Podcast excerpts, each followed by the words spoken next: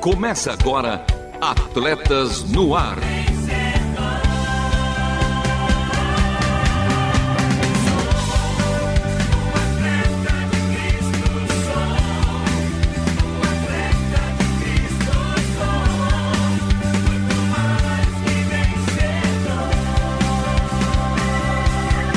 Amando o Senhor, correndo juntos e alcançando muitos.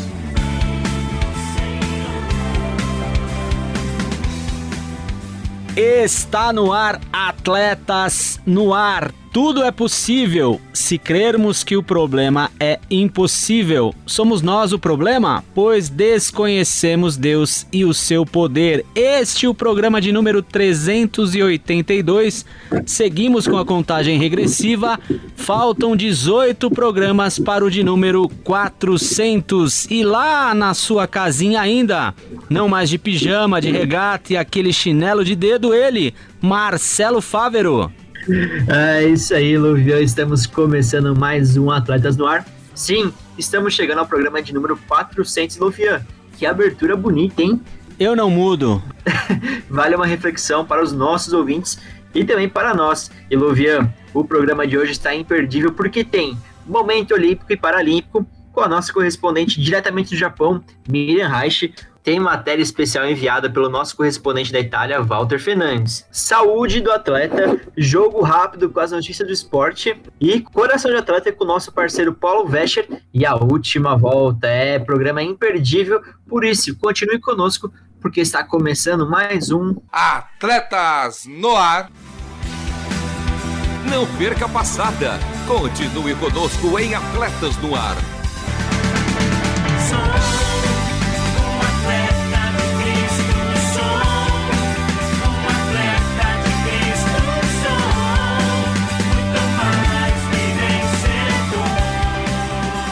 E Atletas no Ar que vai ao ar, que está no ar toda segunda-feira. Inédito, programa inédito, segunda-feira às 13 horas, reprises às terças-feiras às 21 e 05, aos sábados às 2 e meia da manhã, sim, da manhã, e aos domingos às 10 horas da manhã.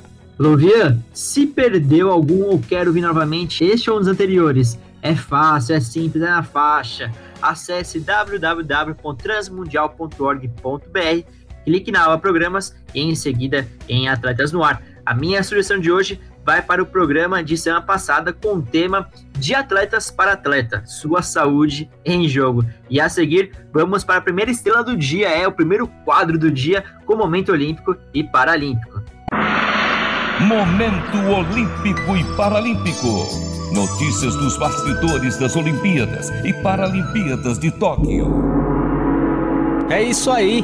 A Miriam Reich, nossa correspondente diretamente do Japão, segue com um momento olímpico e paralímpico. Minasan Konnichiwa. Minasan Konnichiwa. Hoje vamos falar sobre a Golden Week, ou Semana de Ouro, feriado muito aguardado pelos japoneses, pois aqui não se tira férias longas como no Brasil. A Golden Week combina quatro feriados nacionais. 29 de abril, Showa no Hi, aniversário do imperador Showa, que morreu em 1989.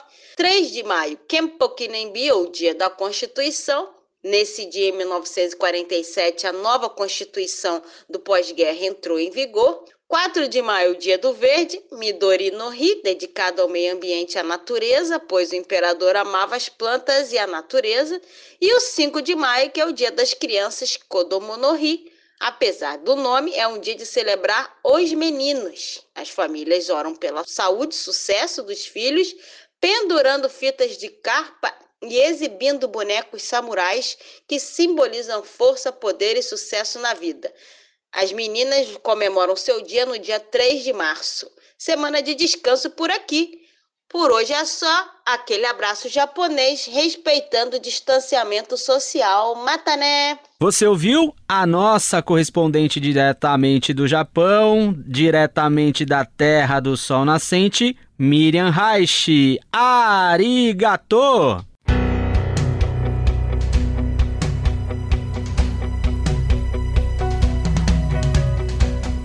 Potência do futebol europeu na década de 1940. O Torino teve o seu sucesso interrompido por um desastre aéreo. Hoje, a equipe italiana sonha com tempos melhores embalada por sua apaixonada torcida. Confira os detalhes dessa reportagem especial do jornalista Walter Fernandes, diretamente do país da Bota, Itália.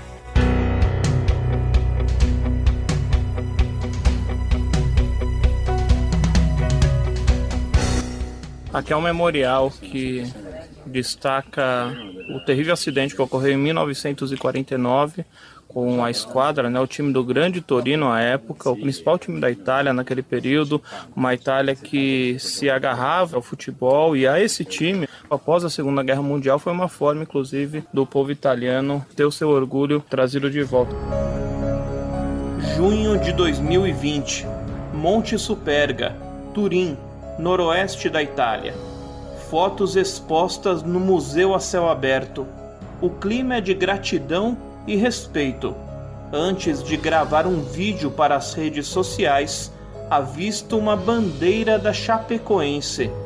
Em meio a flâmulas e cachecóis de tantos clubes do planeta que homenageiam o grande Torino do século passado, no local do acidente, o tecido verde e branco salta aos meus olhos os times italiano e de Santa Catarina unidos pela dor. Lembro como hoje de acordar no dia 28 de novembro de 2016 com a triste notícia: a queda do avião que levava o elenco da Chape à Colômbia deixou 71 mortos e comoveu o mundo. Além dos atletas, 20 colegas jornalistas presentes no voo perderam a vida um nó na garganta do tamanho do Monte Superga. 67 anos antes, 4 de maio de 1949, a aeronave com a equipe da capital do Piemonte bateu contra a muralha da Basílica no alto da montanha. 31 mortos, entre eles 18 jogadores e 5 membros da comissão técnica do Torino. O desastre aéreo chocou o país e também minou as forças do clube Grená. Desde então, o Toro, como é conhecido, conquistou apenas um campeonato italiano e três Copas da Itália. Ancora Toro, è sempre Toro. La maratona canta tutto in coro. E ancora Toro, è sempre Toro. Il Toro è grande, fa tremare le gambe.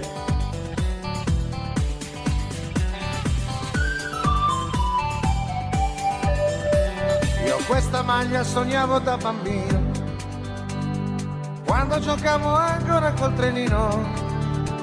Mio padre andava sempre al comunale, Torino, Torino da. A paixão pelo futebol está longe de ser medida por títulos em uma prateleira. Aos 42 anos, Flávio Barbon não presenciou os tempos áureos do clube, mas mantém o fervor pelo Torino. E claro, também conta com satisfação a história da equipe cinco vezes campeã nacional na década de 1940. O Torino conseguiu reerguer um país inteiro com seus feitos. Foi também o primeiro a fazer excursões internacionais. Então, para mim, é um orgulho esse time. Posso dizer que era um time de grandes homens e grandes campeões. Era uma squadra de grandes homens e de grandes campioni.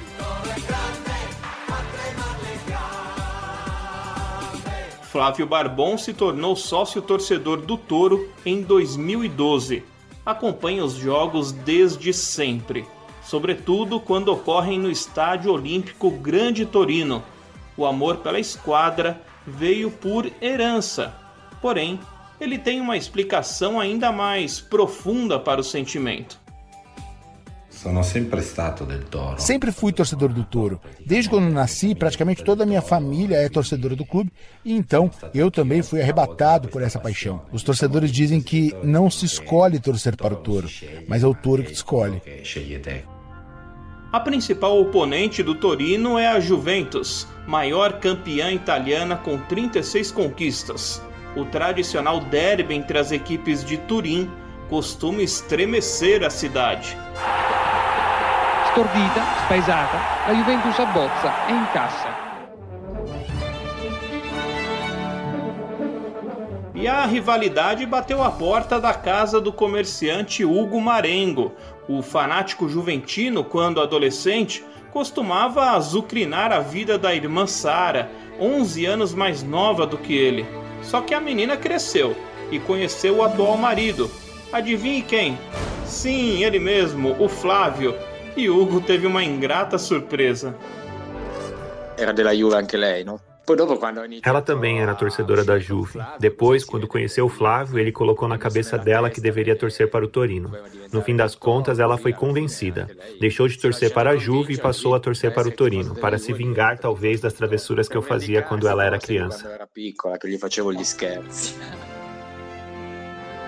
Na Itália, a relação entre Torino e Juventus é bastante, digamos, acalorada. Já no Brasil, uma simpática equipe da cidade de São Paulo deu um jeito de unir os rivais italianos. Em 1930, o então Cotonificio Rodolfo Crespi FC mudou de nome e uniforme passou a se chamar Clube Atlético Juventus, em homenagem à esquadra homônima do velho continente, e aderiu ao Grenai branco como cores oficiais. E aí, Flávio Barbon, gostou da ideia? Não sabia que no Brasil tinha um clube com a cor grená que se chama Juventus. Digamos que é uma coisa curiosa, simpática, mas acredito que aqui na Itália não seria tão bem-vinda. Muito gradita.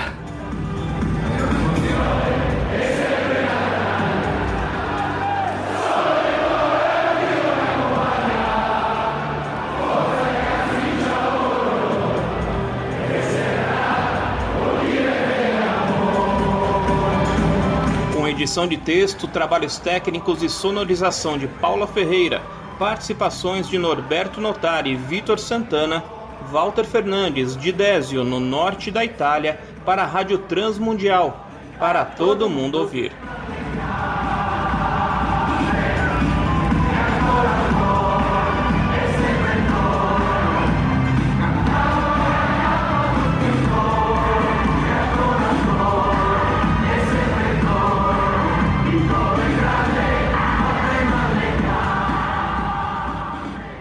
Mille pela belíssima matéria, meu amigo e parceiro de Atletas no Ar, Walter Fernandes, a quem eu chamo carinhosamente de Talismã. Deixo também meus agradecimentos para Paula Ferreira, a Paulinha, que sonorizou com tanto esmero essa matéria. Um bachone para vocês. E a seguir no programa de hoje, saúde do atleta com ele, que fala japonês e não italiano, Lovian Henrique. Saúde do atleta amador, não profissional e profissional que quer viver e exercitar-se de maneira certa. Seguimos aqui falando de saúde, vamos falar aí da campanha de vacinação contra a gripe 2021. Se você faz parte dos públicos prioritários, fique atento. A vacinação contra a gripe já começou. E é muito importante que os públicos prioritários tomem a vacina, pois a gripe também pode levar a casos graves e até mesmo a morte. Veja quem vai ser vacinado em cada etapa, pois a campanha será organizada para evitar aglomeração e respeitar o distanciamento social em razão da pandemia. Primeiro serão gestantes, mães com até 45 dias de pós-parto, crianças de 6 meses a menores de 6 anos, povos indígenas e trabalhadores da saúde. Depois serão idosos com 60 anos ou mais e professores. Em seguida será a vez dos doentes crônicos, pessoas com deficiência permanente, caminhoneiros, motoristas e cobradores de ônibus, trabalhadores portuários, membros das forças de segurança e salvamento e forças armadas. Se você tomou a vacina contra a Covid-19 há pelo menos 14 dias, pode tomar a da gripe. Se ainda não tomou, mas está perto, dê preferência para a vacina contra a Covid-19. Vacinação contra a gripe. Eu vou vacinação contra a gripe, assim como a do coronavírus, eu, eu já fui. E você? Vá! E da saúde do atleta diretamente para o jogo rápido com ele, Marcelo Fávero. Jogo rápido.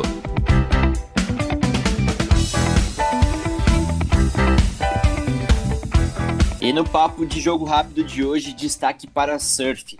já que o Brasil terá seis atletas nas oitavas de final da quarta etapa do Mundial de Surf da WSL em Margaret River, na Austrália. E ele, Gabriel Medina, chegou a ter aperto em sua bateria, mas segue firme na competição assim como Peterson Cristanto, Caio Belli, Italo Ferreira, Jadson André e Felipe Toledo. Por outro lado, David Silva, Alex Ribeiro, Adriano de Souza, Iago Dora e Miguel Pupo deixaram a competição. E entre os que deixaram hoje a competição, certamente Alex Ribeiro é o que tem mais a lamentar. Depois de perder a bateria 5 para o sul-africano Jordi Smith por apenas 3 centésimos, 12,67 a 12,64. Mas a disputa na Austrália continua nesta segunda-feira, dia 3 de maio de 2021. A chamada está prevista para as 8 horas da noite. Então bora conferir em quais baterias nossos surfistas brasileiros vão estar disputando. Na bateria 1, Peterson Crisanto enfrenta ele, John John Flores, grande surfista mundial. Na bateria 5, Gabriel Medina enfrenta Seth Moniz, do Havaí. Na bateria 7 na bateria 8, são duas baterias aí brasileiras com disputa aí Tupiniquim. Na 7, Ítalo Ferreira e Caio Belli. Na oitava e última, Jadson André enfrenta Felipe Toledo, também do Brasil. E uma coisa certa, as quartas de final vão contar sim com pelo menos dois brasileiros seguindo pelo título mundial de surf da WSL disputada na Austrália. Então, mais uma vez hoje, às 8 horas da noite, seguimos com as oitavas de final da competição de surf. E na sequência do programa de hoje, você fica com coração de atleta. É com você, Luvian. Coração de Atleta. Como viver valores e princípios cristãos no mundo dos esportes. Sim, coração de atleta, bate coração com o nosso parceiro Paulo Vescher. Bateu aí, preparou, apontou, vai! Nosso tema de hoje é proteção. O Salmo 3,3 diz: Mas você, ó Senhor, é um escudo ao meu redor. Você é a minha glória, aquele que mantém a minha cabeça erguida. Certa vez, em um dia bem quente de verão, eu fui correr. E no meio do caminho, rapidamente comecei a perceber que estava ficando tonto, cansado, fraco. O calor estava me atingindo rapidamente. Eu examinei a área em busca de algo que fornecesse uma sombra para que eu pudesse escapar daquele calor exaustivo. E à minha esquerda estava uma grande árvore, fornecendo muita cobertura. Assim que cheguei à base da árvore, desabei, inclinei minha cabeça para trás, permitindo que a árvore aguentasse todo o meu peso. Então abri os olhos e percebi que estava com todo o corpo na sombra. A árvore estava agindo como um escudo para o calor interminável daquele dia de verão. As nossas vidas são repletas de momentos de exaustão. A escola, projetos, eh, trabalho, treinos, jogos, eh, mídia social, conflitos na família, dramas, problemas de relacionamento, saúde e assim por diante. Precisamos de um lugar para correr, algum lugar que nos proteja das coisas que estão tentando nos derrubar. E esse lugar chama-se Deus.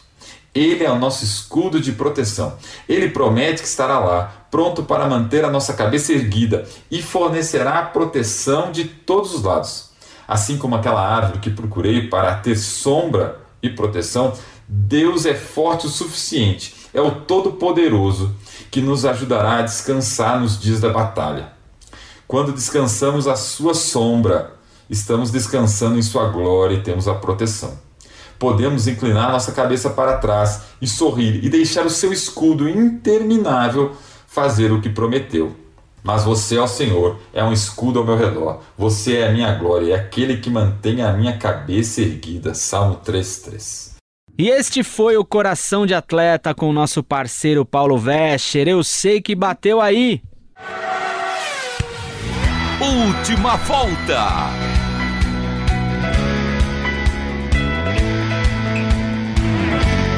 É, estamos ficando por aqui. O programa de hoje teve apresentação e produção de Marcelo Fábio, ele, Lovian Henrique, o feroz Lovian Henrique, com trabalhos técnicos de Thiago Liza e Juliana Taveira. As vinhetas gravadas pelo meu mano Edson Tawil, a voz da Bíblia. A obra de arte feita pela nossa maninha Aline. Nossos correspondentes por todo o mundo, soquinhos e beijinhos. Este Sim, este foi mais um Atletas no Ar. Queremos sua opinião, crítica ou sugestão. Mande um e-mail para rtm@transmundial.com.br ou contato arroba atletasdecristo.org. Escreva para a Caixa Postal 18113 CEP 04626970, São Paulo, capital. Atletas no Ar é uma parceria Transmundial e Atletas de Cristo. Acesse atletasdecristo.org e transmundial jornal.com.br.